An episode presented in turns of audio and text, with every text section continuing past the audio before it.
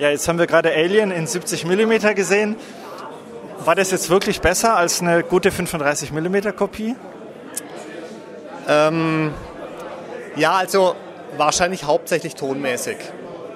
Weil auf dem 70 mm Film halt die äh, vollen sechs Spuren sind, auf dem 35 mm Film nur die vier Spuren.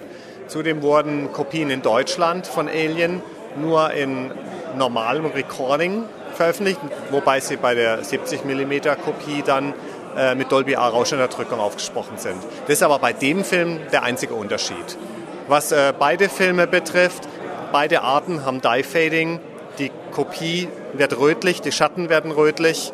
Ja, das hat ja leider erst Anfang der 80er Jahre geendet, damit, dass diese Kopien sich selbst zerstören. Also das ist der Alterungsprozess, den du damit bezeichnest. Ja, das ist ein Alterungsprozess, der aber sehr rapide geht aufgrund einer, eines chemischen Fehlers in der Kodak-Emulsion, die erst Anfang der 80er Jahre beseitigt wurde. Und Alien ist von 1979. Und vom Bild war das jetzt aber nicht außergewöhnlich, oder? Von der Bildqualität, außer dass wir hier natürlich ein schönes Kino mit einer schönen großen Leinwand haben.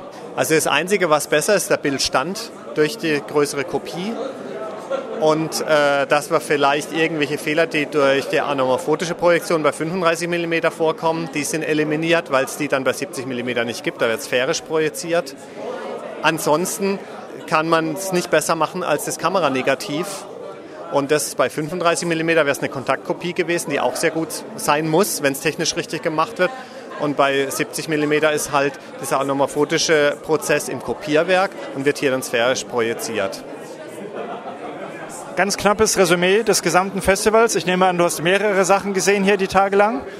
Highlights, hat es dir gefallen? War es insgesamt lohnend? Sollte man nächstes Jahr wieder herkommen? Also es ist hochinteressant, wenn man sich für technische Aspekte interessiert.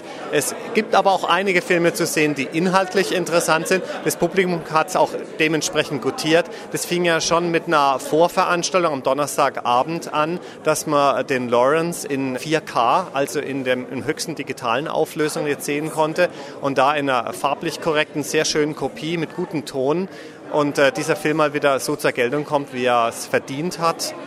Ähm, des Weiteren gab es dann am Samstag ja die Westside Story zu sehen, eine neuen Kopie. Also was bei den alten Filmen natürlich immer hilft, ist natürlich eine neue Kopie, die dann farblich wieder korrekt ist. Das gibt es dann zu sehen und heute gab es dann The Master zu sehen, einen ganz neuen Film, den man jetzt sogar vier Monate vor Bundesstadt sehen konnte, in dem Format, den äh, Paul Thomas Anderson auch wollte, dass der Film gezeigt wird, nämlich in wirklich in 70 mm und nicht ohne Umkopierung auf 35 mm. Vielen Dank. Bitte sehr.